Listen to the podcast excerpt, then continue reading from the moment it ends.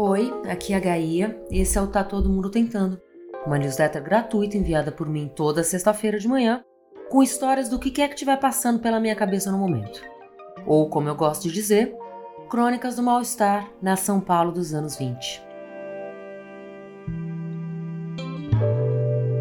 Além da versão em áudio, você pode ler direto no e-mail, que também tem links, vídeos, dicas e outras coisas legais.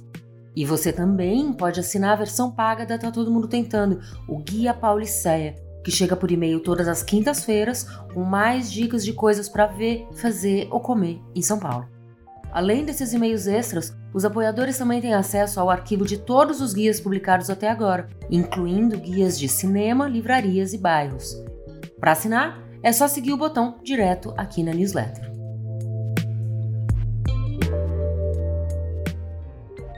Tempo de poda.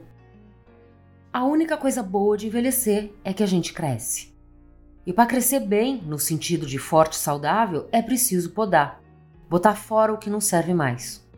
Podar significa parar arestas, cortar tudo aquilo que é excesso, dar novo uso para o que não serve mais, tirar do caminho aquilo que consome nutrientes e atrapalha nosso crescimento.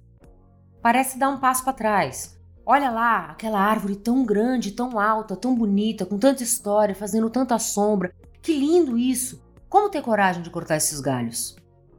Bom, acontece que depois vem chuva, vem vento e a árvore, alta demais, com braços finos demais, com raízes rasas demais, não se sustenta. Ela cai, ela quebra, ela causa transtorno, ela machuca, ela leva um tempão para crescer de novo. Às vezes nem cresce mais, morre antes. Por isso, a poda e depois da poda, toda a madeira cortada e folhas secas podem voltar para a terra e adubar futuras árvores, alimentar fogueiras. Para tudo tem uso. Há umas semanas, uma equipe da prefeitura apareceu aqui na minha rua podando as árvores. Levou vários dias e de dentro de casa, todas as manhãs, eu escutava a serra. Sempre que eu vejo alguém cortando árvore em São Paulo, sou tomada de uma certa agonia. A expectativa é ver a árvore transformar em um toco morto. Nesse caso, não.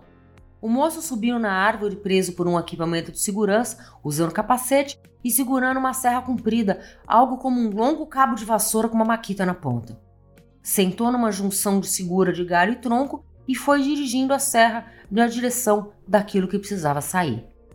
Ao redor dele, outros trabalhadores acompanhavam o trabalho, gritando para ir mais para cá ou mais para lá e fechando a rua para evitar acidentes, porque vai que nessa coisa de podar, algum desavisado acaba tomando um galho de árvore na cabeça, né? Não sei por que o serviço veio agora.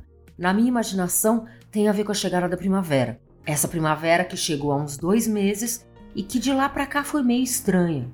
Foi em setembro, mas parece que faz uns três anos. E tanta coisa mudou e tanta coisa ainda precisa mudar antes da gente encarar o que tudo tem para ser o grande verão das nossas vidas. Eu, pelo menos, estou me preparando para isso. As árvores também. Uma vez podadas, agora elas têm a motivação irrefreável de voltar a crescer.